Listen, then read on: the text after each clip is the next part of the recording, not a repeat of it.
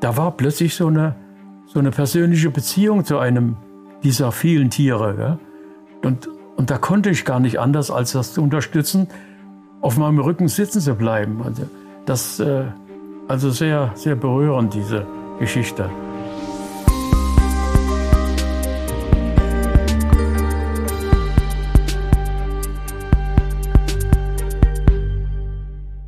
Hallo, liebe Hörerinnen und Hörer. Das ist Folge 2 von unserer Doppelfolge mit dem Frankfurter Künstler Wolfgang Weber. Wolfgang hat fast 70 Jahre die Geschichte von Zoo und Zoologischer Gesellschaft Frankfurt erlebt und ist als Künstler und Abenteurer um die Welt gereist. Wer Teil 1 noch nicht gehört hat, sollte das unbedingt nachholen und dann mit dieser Folge weitermachen. Folge 1 findet ihr im Feed oder auf der Website podcast.zgf.de. Jetzt aber erstmal weiterhin viel Spaß mit Wolfgang Weber.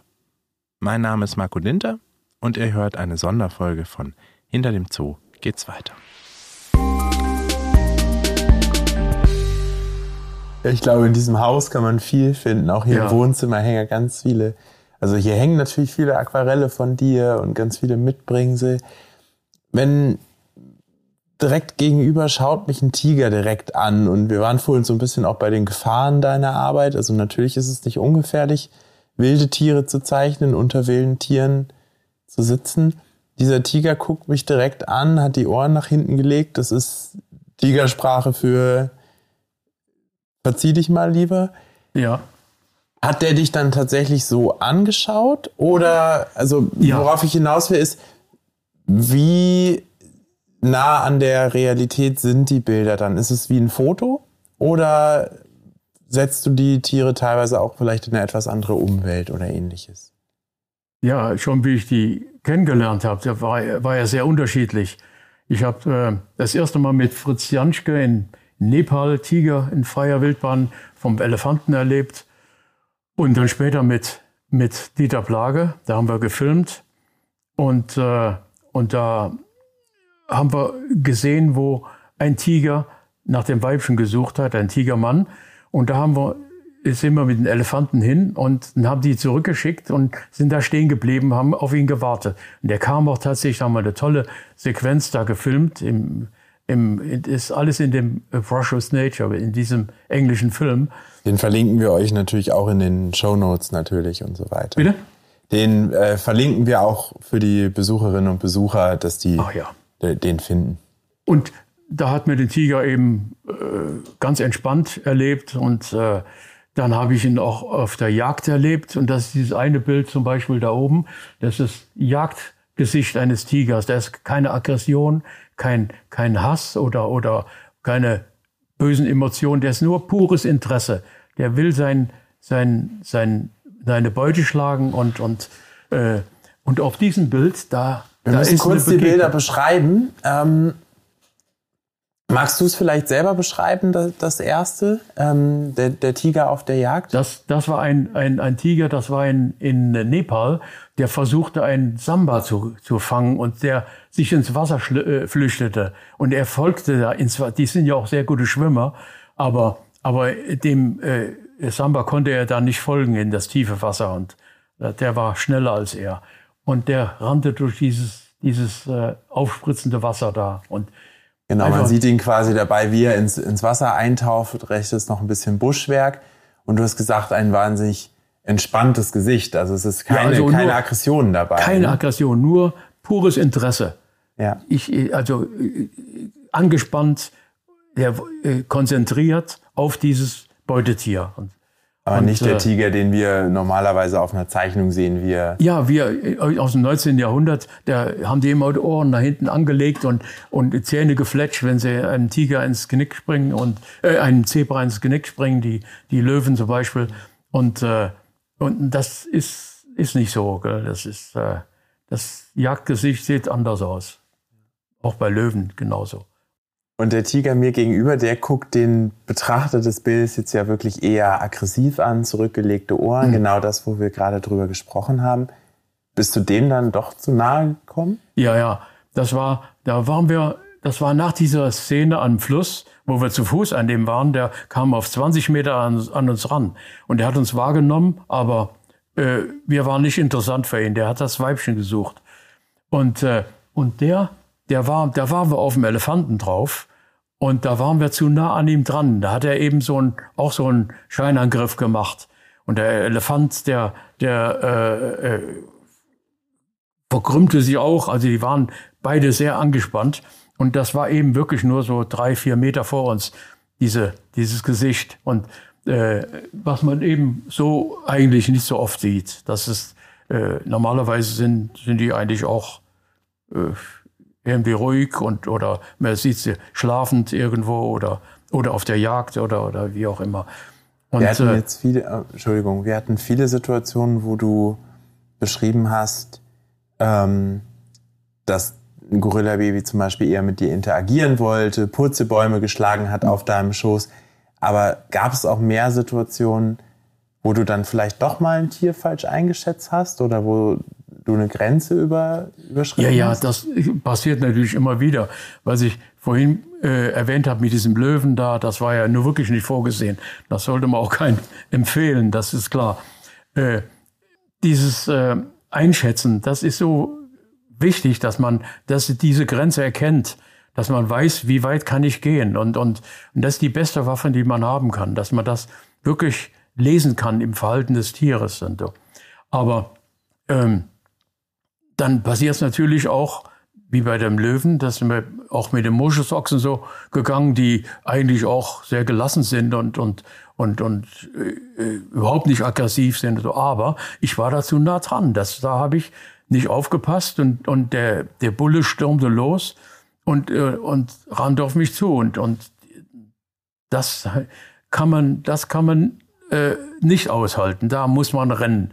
Also da konnte ich nicht stehen bleiben. Da bin ich gerannt und guckte über die Schulter. Da war der zwei Meter hinter mir mit gesenktem Kopf und ich habe meinen Rucksack abgestreift, den fallen lassen und das hat ihn gestoppt. Und äh, da konnte ich noch ein Foto, Foto von ihm machen, wie er ein, ein Loch in den Rucksack haut. Und, also ich meine, das war zum Beispiel ein Überschreiten der Grenze. Aber das ist auch nicht immer zu vermeiden. Das ist, man gerät natürlich immer wieder in Situationen, die, die man vorher nicht erkannt hat. Und dann plötzlich ist man drin in der Situation. Gell? Und, äh, äh, und das ist eben, äh, ja, das muss man in Kauf nehmen. Und das funktioniert auch. Aber ab und zu kann man das eben aber auch ausloten. Man kann zum Beispiel wie eine Szene, die wir in der Serengeti hatten mit Alan Root, der wollte einen Leoparden, der hatte eine Gazelle im, in der Astgabel oben in einen Baum festgeklemmt, wie die das immer machen, um auch Hyänen und Löwen zu entgehen. Und, und das konnten wir aber nicht filmen, weil da ein, ein Ast davor hing. Und das, äh, da hatten wir keinen guten Winkel. Und der, der Leopard, der hat uns gesehen und war schon im Be Begriff wegzugehen. Also das haben wir schon gemerkt. Dann habe ich mich dem Baum genähert, bin auf der einen Seite hochgestiegen, der stieg auf der anderen Seite runter und ich stieg oben hin und habe die wieder richtig hingerückt und habe den Ast entfernt da. Und aber dann musste ich runter und das war ganz hohes Gras und ich wusste nicht, wo der war. Und das war ein, ein sehr unangenehmer Moment. Also da wusste ich jetzt nicht, äh, wie ich da jetzt wieder heil aus diesem Kreis rauskomme. Ja, und das ist natürlich. Den Leopard doch noch auf dem Schwanz. Ja, das ist natürlich, ja, Leopard ist. Also man sollte auf keinen Fall jemand empfehlen, sowas zu machen. Man muss wirklich, ich habe das auch mal ausgedrückt, man muss genau wissen, was man macht, aber auch imstande sein, es sein zu lassen. Gell? Also das ist ein ganz wichtiger Punkt. Also liebe Hörerinnen und Hörer, nicht zu Hause nachmachen? Nein, nein, auf keinen Fall. Das äh, das würde ich nicht empfehlen. Eine andere äh, sehr schöne Szene von einer, von eher äh, berührende Szene von einer Tiernähe. Da waren wir im Lagaya-See in der Serengeti, haben gefilmt. Er ist ein flacher See, man kann in der Mitte stehen und die Schultern und Kopf sind draußen. Und äh, der Alan filmte und ich hatte seine äh, Batterie von der Kamera auf der Schulter, auf meiner linken Schulter. Und ich spürte plötzlich, und links und rechts schwammen die Gnus an uns vorbei. Das war die traditionelle Route, die ging durch den See durch. Da zogen die immer durch auf ihrer jährlichen Wanderung. Und, äh, Und da spürte ich was im Rücken und da war ein kleines Knurkalb, das versuchte auf meinen Rücken zu, zu klettern, weil es erschöpft war. Und da habe ich dann mit der rechten Hand unterstützt und habe das dann festgehalten.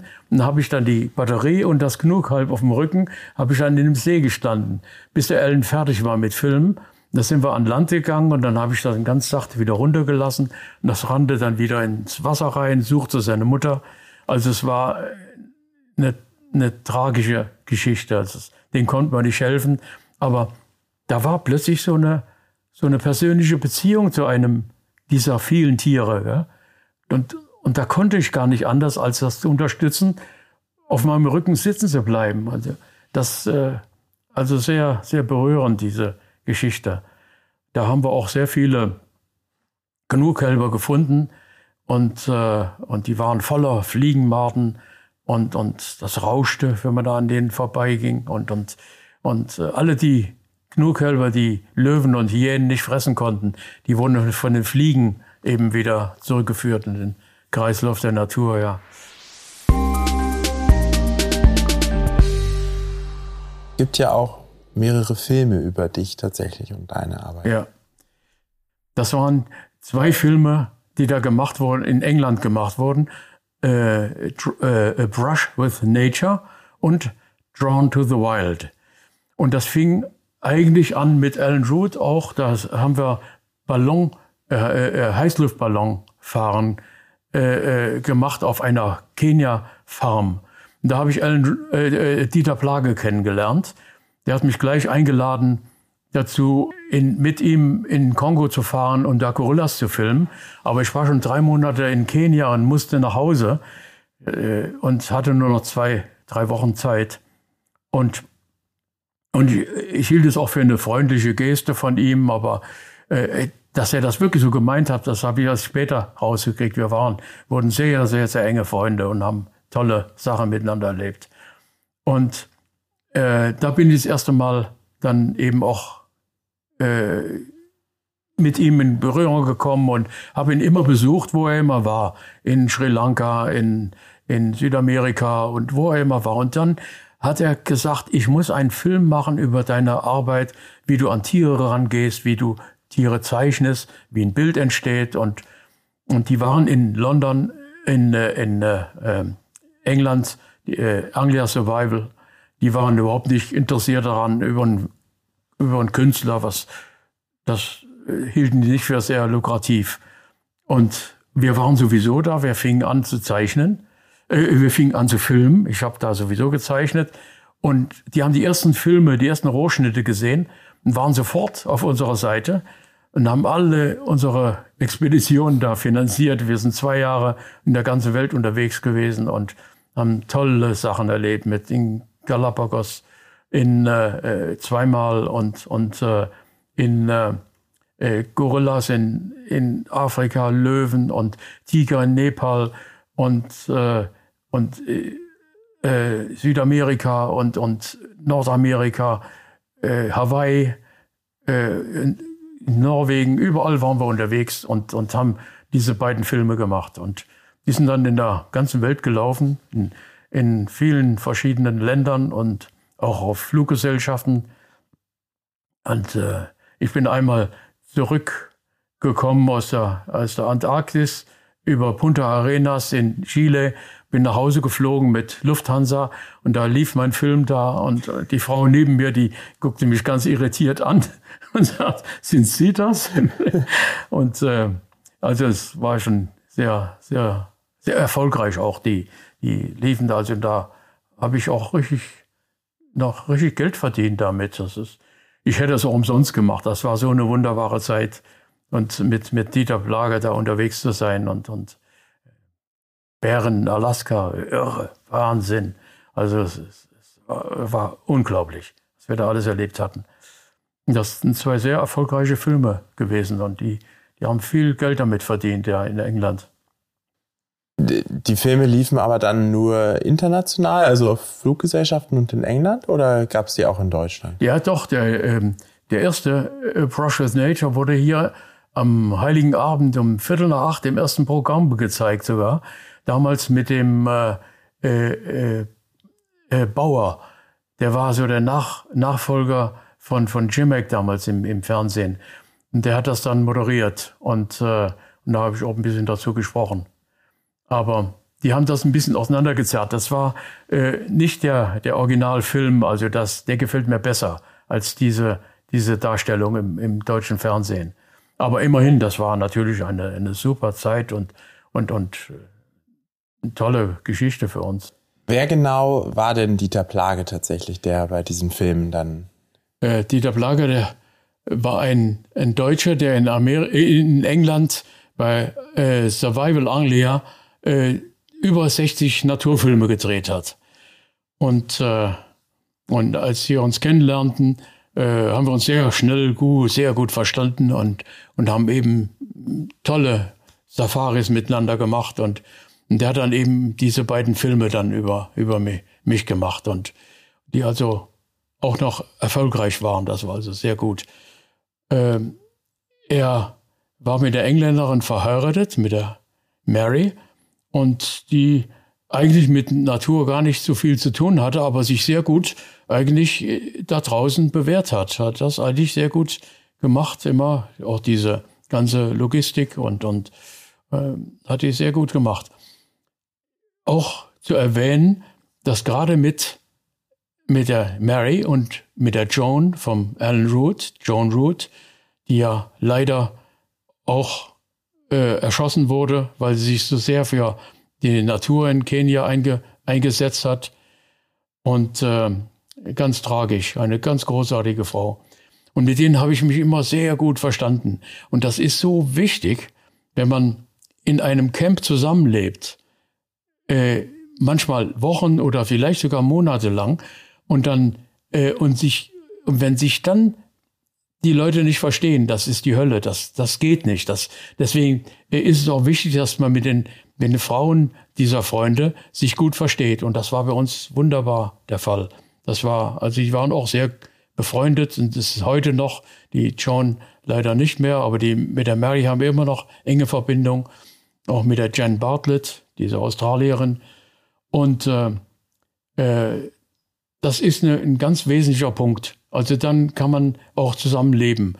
Man, äh, dass diese Expeditions äh, äh, Koller, äh, ähm, äh, Systematik, äh, äh, äh, dieser, äh, dieser Expeditionskoller, der, der tritt furchtbar leicht ein, wenn man anfängt zu merken, wie der andere sein, sein Frühstücksei isst oder, oder so und, und, und kann das nicht mehr ertragen. Gell? Und das ist ganz gefährlich.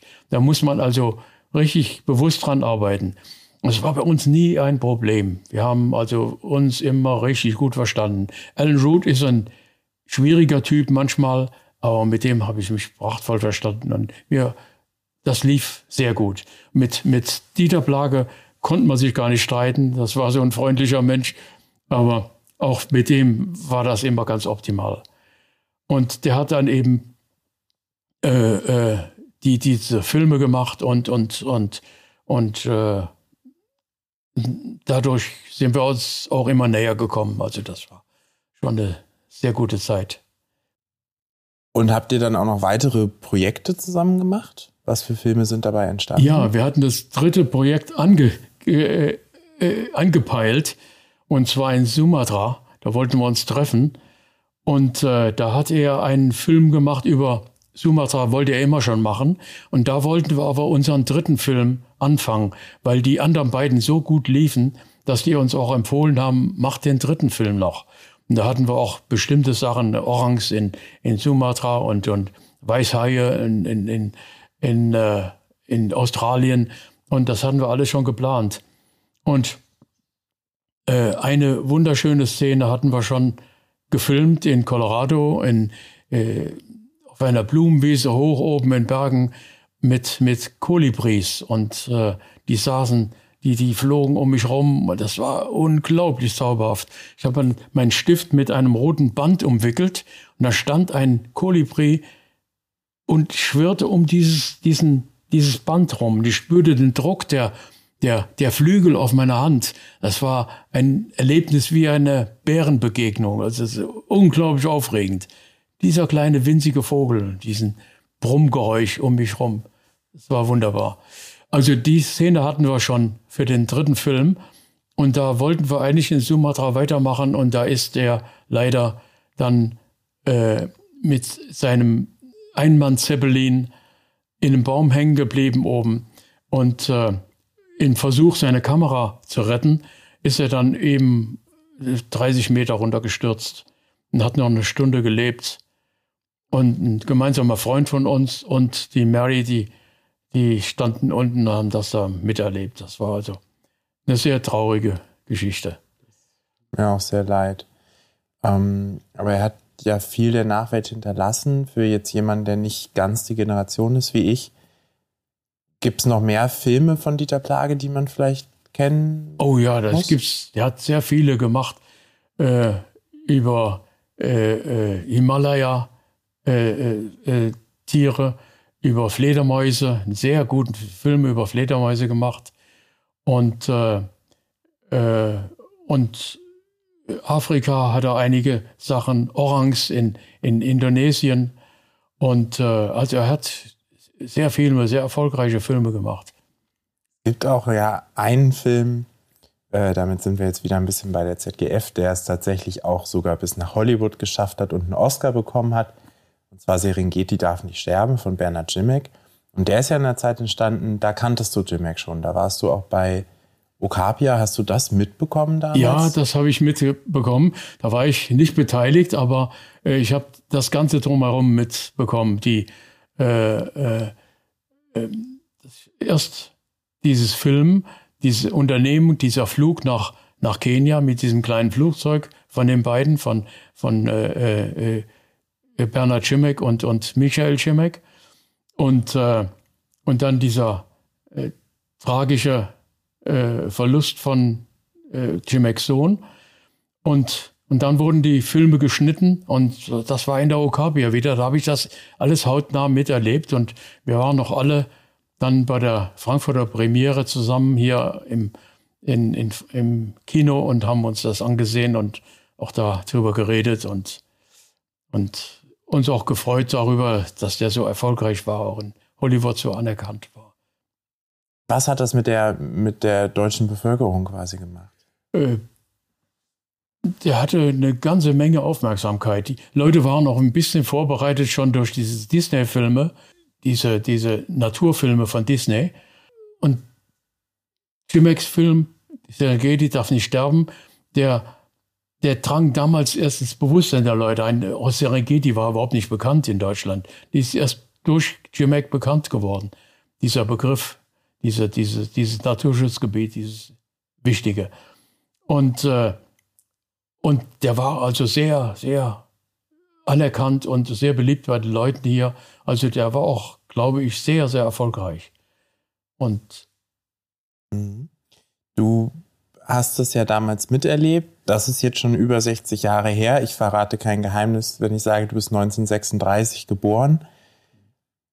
Wie hat sich die Welt entwickelt? Du hast ja nun wirklich uns vorhin beschrieben, du hast uns äh, früher im Interview schon beschrieben, wie du als Kind die Natur schon wahrgenommen hast. Äh, du warst ja immer noch, jetzt gerade auf Madagaskar hast du mir vor, im Vorgespräch erzählt. Wie hast du die Entwicklung der, der Natur und des Naturschutzes erlebt in deiner Zeit? Ja, das war ein allgemeiner Aufbruch, auch die Möglichkeit, die Welt zu erkunden, das war ja auch etwas relativ Neues. Als ich da so reingewachsen bin, auch diese Möglichkeit, auf Reisen zu gehen, das hat sich ja da alles erst entwickelt. Da konnte man das eben auch beobachten, was so um einen herum passiert in der Welt. Und äh, äh, das hat sich dann immer mehr verstärkt. Äh, ich, ich hatte eben Zeit. Ich hatte, ich konnte bleiben, wenn, wenn ich irgendwo war. Ich, ich war nicht darauf angewiesen, an einem bestimmten Zeitpunkt wieder nach Hause gehen zu müssen. Also das war ein ganz großer Bonuspunkt bei mir. Und äh, dadurch hatte ich eben die Möglichkeit, das eben alles, diese ganze Entwicklung da auch zu beobachten. Und, und äh, es, die Möglichkeiten wurden immer besser, weil ich auch mit, äh, meine Frau war dann Tropenärztin dann später bei der Lufthansa.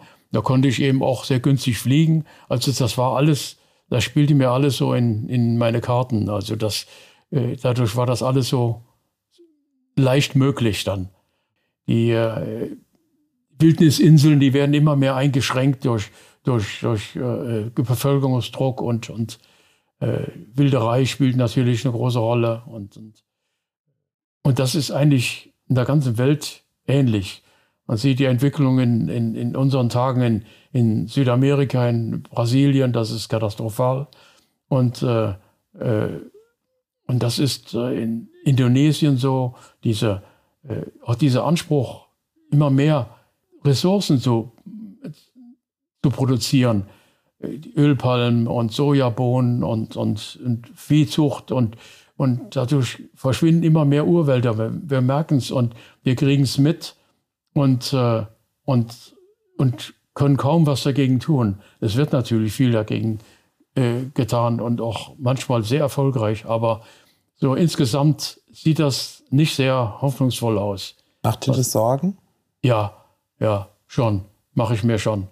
Aber ja, wie gesagt, es gibt auch positive Entwicklungen und, äh, und das sollte einem die Hoffnung äh, doch äh, erhalten. Und, und, äh, aber es ist eine schwierige Situation und, und äh, niemand konnte sich vorstellen, dass man hier in Europa einen Krieg erlebt, jetzt hier in nächster Nähe. Unglaublich.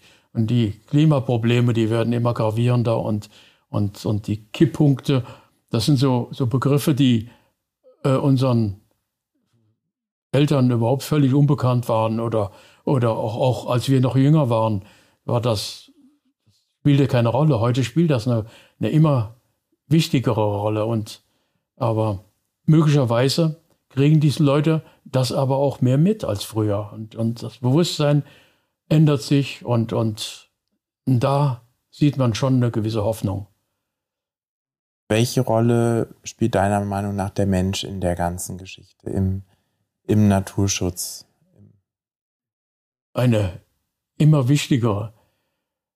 Allein die Tatsache, das ist etwas, was sich immer wieder entsetzt, was, dass die Leute da überhaupt nicht darauf reagieren, wenn ich sage, dass als ich auf die Welt kam, gab es hier zwei Milliarden Menschen auf der Welt und heute sind wir bei acht.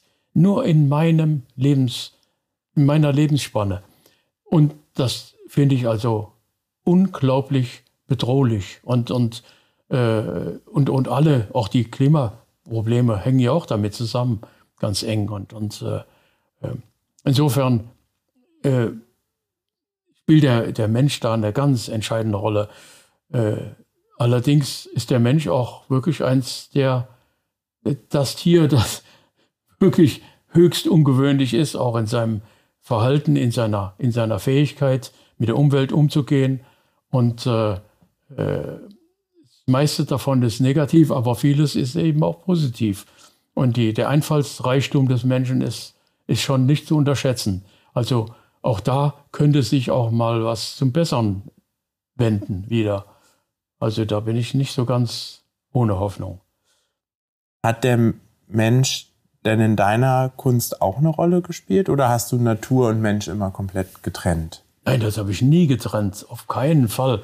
Der Mensch ist ein ganz wichtiger Teil davon und äh, äh in seinen Aktionen, auch, auch in seiner Stellung, das ist ein faszinierender Teil der, der Natur eigentlich, der Mensch. Und, und ich habe ihn auch immer, äh, auch in meiner Kunst auch gewürdigt und, und, und äh, er fasziniert mich ja auch, auch Literatur und, und, und äh, äh, Kunst, das ist ja alles menschenbezogen und, und, äh, und eine Möglichkeit auszudrücken, äh, was, was einen bewegt und, und was wichtig ist und was weniger wichtig ist. Und äh, ich habe also auch Menschen immer dargestellt, also spielt eine große Rolle bei mir, der Mensch, und, und äh, aber eben nicht so sehr im Sinne von äh, Krone der Schöpfung. Äh, das sind wir nicht. Wir sind einfach nur ein kleiner Zwe Seitenzweig, der jetzt eben mal da ist und ein paar hunderttausend Jahre, vielleicht eine Million, wer weiß, Wir wissen nicht, wie lange noch wir noch da sein werden, aber wir sind nur eine kleine Zeit hier, sehr und, und verändern die, die Welt und, äh, und danach wird die Welt wieder ganz anders aussehen. Welche Menschen hast du denn dann gezeichnet?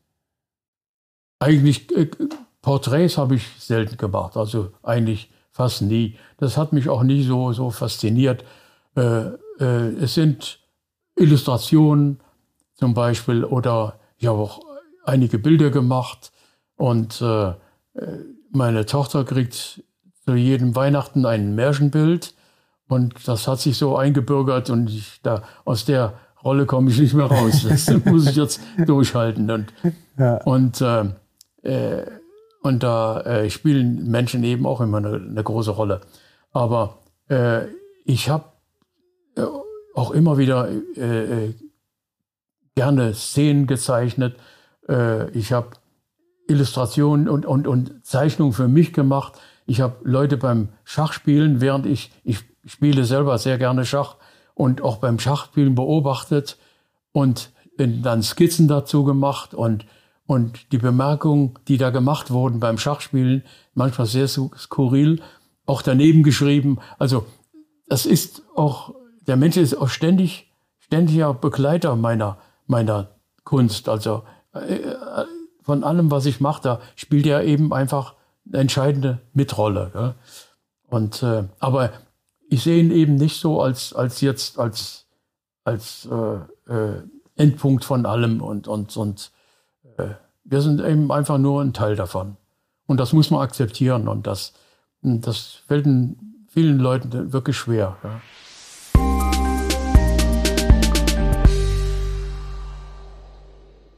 Deine Kunst kenne ich jetzt hauptsächlich aus dem Frankfurter Zoo und ich darf sie mir quasi kostenlos angucken, weil ich dort arbeite. Wie kann ich denn sonst an, an deine Kunst kommen? Äh, Naturmalerei spielt in, in, in Deutschland nicht eine so hervorragende Rolle. Es war immer, es muss immer menschenbezogen sein, die, die Kunst. Und das ist auch okay. Ich habe andere Schwerpunkte, die, die für mich wichtiger sind. Und äh, das ist in England zum Beispiel anders. Die haben eine andere Tradition, eine andere Entwicklung in der Naturmalerei. Und, äh, und da konnte ich viel besser agieren. Ich habe da also Ausstellungen gemacht in England, sehr erfolgreich und, und äh, an verschiedenen Stellen. Und äh, eine wunderbare äh, Galerie ist in Levenham, das ist ein ganz altes Städtchen mit, mit äh, krummen äh, Fachwerkhäusern, wunderschönes Städtchen. Und da ist so eine Wildlife-Galerie. Und, äh, und die haben äh, mehrere Ausstellungen von mir gemacht und schon. Auch in London habe ich es ausgestellt. Und, und also da ist äh, die, die, der, äh, die Reaktion anders als hier. Aber wenn ich hier dann mit Leuten in, in Berührung komme, dann ist dann plötzlich ein Interesse da, was ich vorher nicht erkannt habe. Und äh, also das ist auch hier ausgeprägt. Das ist schon, ist schon so. Und äh, äh, ich habe also in Galerien verkauft und äh, auch privat.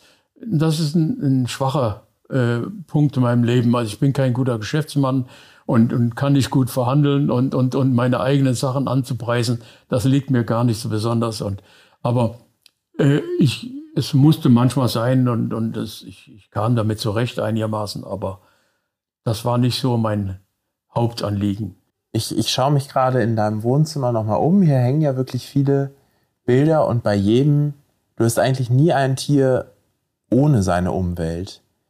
Wie, wie, wie zeichnest du das? Du hast nie ein Tier auf weißem Hintergrund jetzt, sondern da ist immer auch. Ja. Wie erlebst du das Tier in seiner Umwelt? Äh, meistens, ja, ja. Das ist ja etwas, was mich ja besonders fasziniert, wie das Tier sich in der Umwelt bewegt, lebt oder zurechtkommen muss. Und, und äh, die Umwelt ändert sich und, und das Tier muss sich anpassen. Und das kann man alles auch in einem Bild ausdrücken oder, oder festhalten. Das ist, ist schon ein wesentlicher Punkt. Wenn ich zum Beispiel ein, ich habe ein, in, in, Colorado stand ein Schwarzbär plötzlich vor mir und, und ich habe gerade mein, mein äh, Zeichenblock in der Hand gehabt und weil ich etwas anderes zeichnen wollte und da habe ich den schnell hingezeichnet und dann ließ er sich so auf seine Vordertatzen fallen und entfernte sich in so einem gemütlichen Galopp. Und, äh, und dann äh, habe ich gleichzeitig dann um den rum auch noch diese Umgebung gezeichnet, weil, weil ich auch immer, immer, das ist ja auch immer ein zusätzlicher, zusätzliche Information über dieses Tier. Mhm. Ja.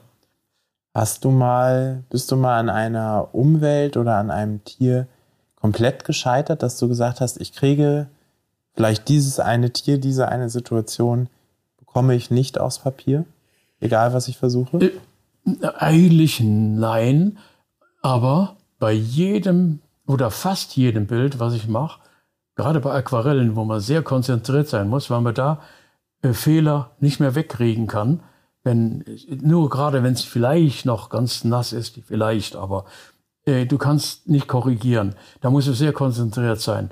Und da komme ich bei fast jedem Aquarell immer an einen Punkt, wo ich denke, oh, diesmal schaffst du es nicht. Diesmal schaffst du es nicht. Und dann geht es dann doch. Also man ist konzentriert weiter dabei und, und, und, und plötzlich ist es so, wie man es eigentlich haben wollte. Und das ist eine große Erleichterung jedes Mal. Also das ist, also es ist immer ein kleiner Kampf dann. Also es, es ist nie so, dass das selbstverständlich abläuft und dass, dass ich das routinemäßig jetzt äh, äh, ablaufen lasse.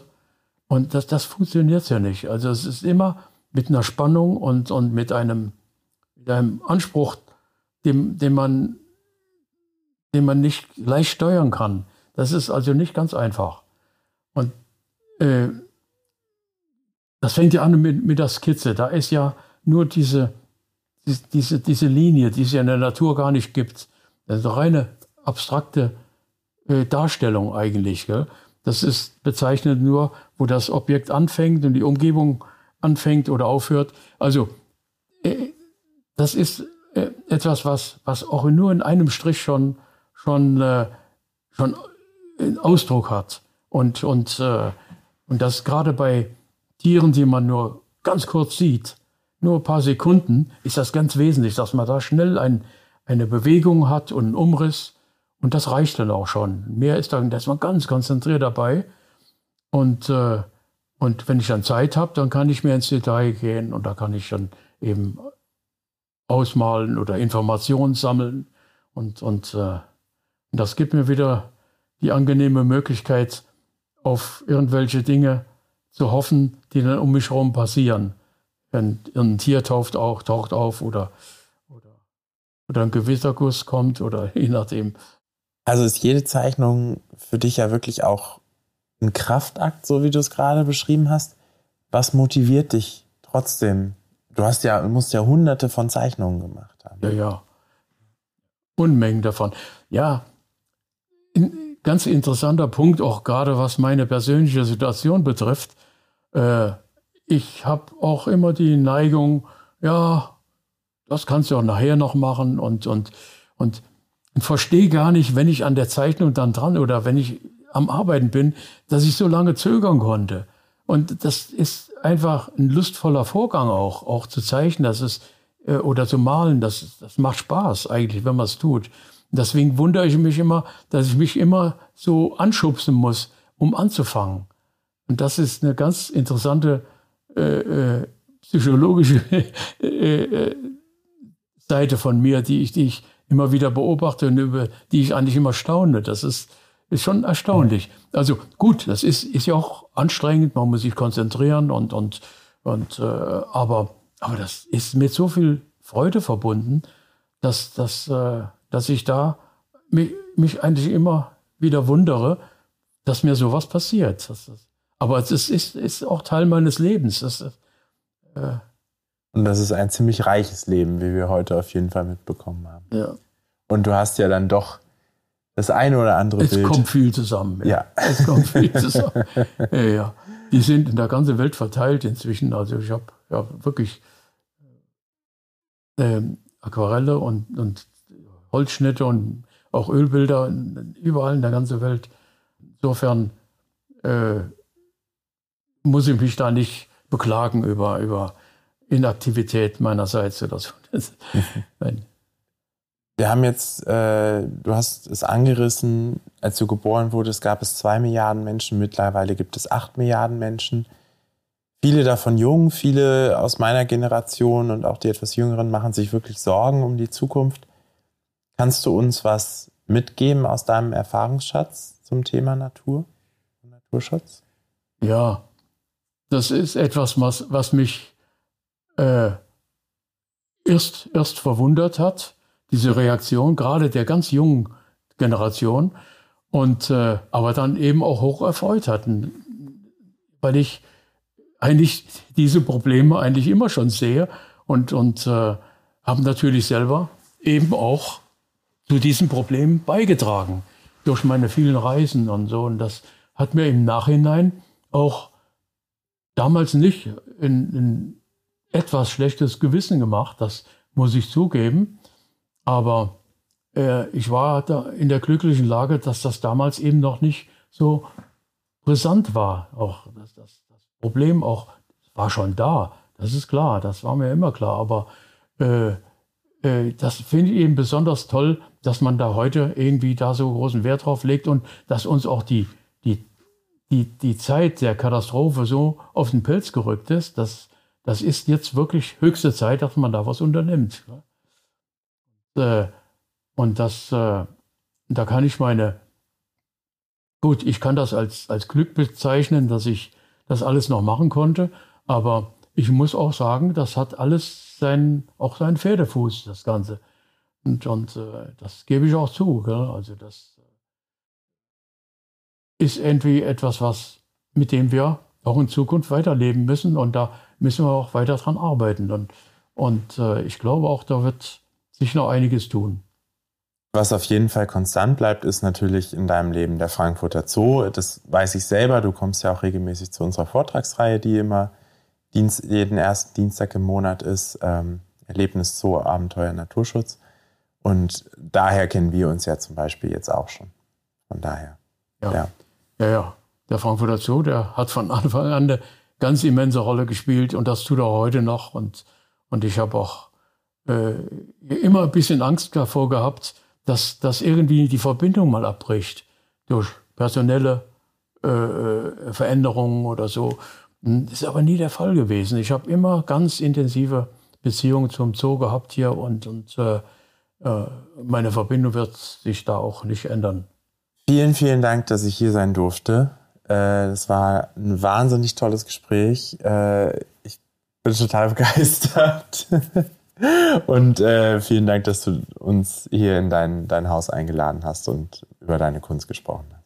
Ja, und das hat mir auch besonders viel Spaß gemacht, weil eben gerade der Zoo so eine Rolle, große Rolle in meinem Leben gespielt hat und, und auch immer noch tut.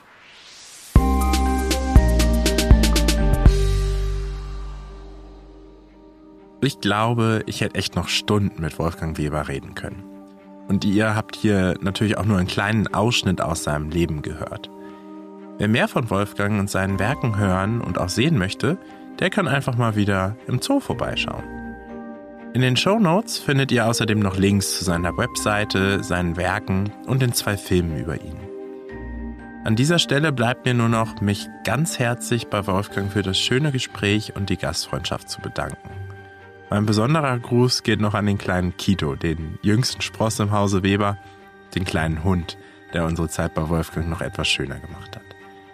Mein Name ist Marco Dinter und ihr hört Hinter dem Zoo geht's weiter. Noch ein kleiner Hinweis. Wir gehen jetzt in die Winterpause. Das war also die letzte Folge für dieses Jahr. Ab Februar gibt es dann neue Folgen. Um nichts zu verpassen, abonniert doch einfach den Podcast bei einem eurer Streamingdienste. Mein Team und ich wünschen euch erstmal einen guten Rutsch ins neue Jahr.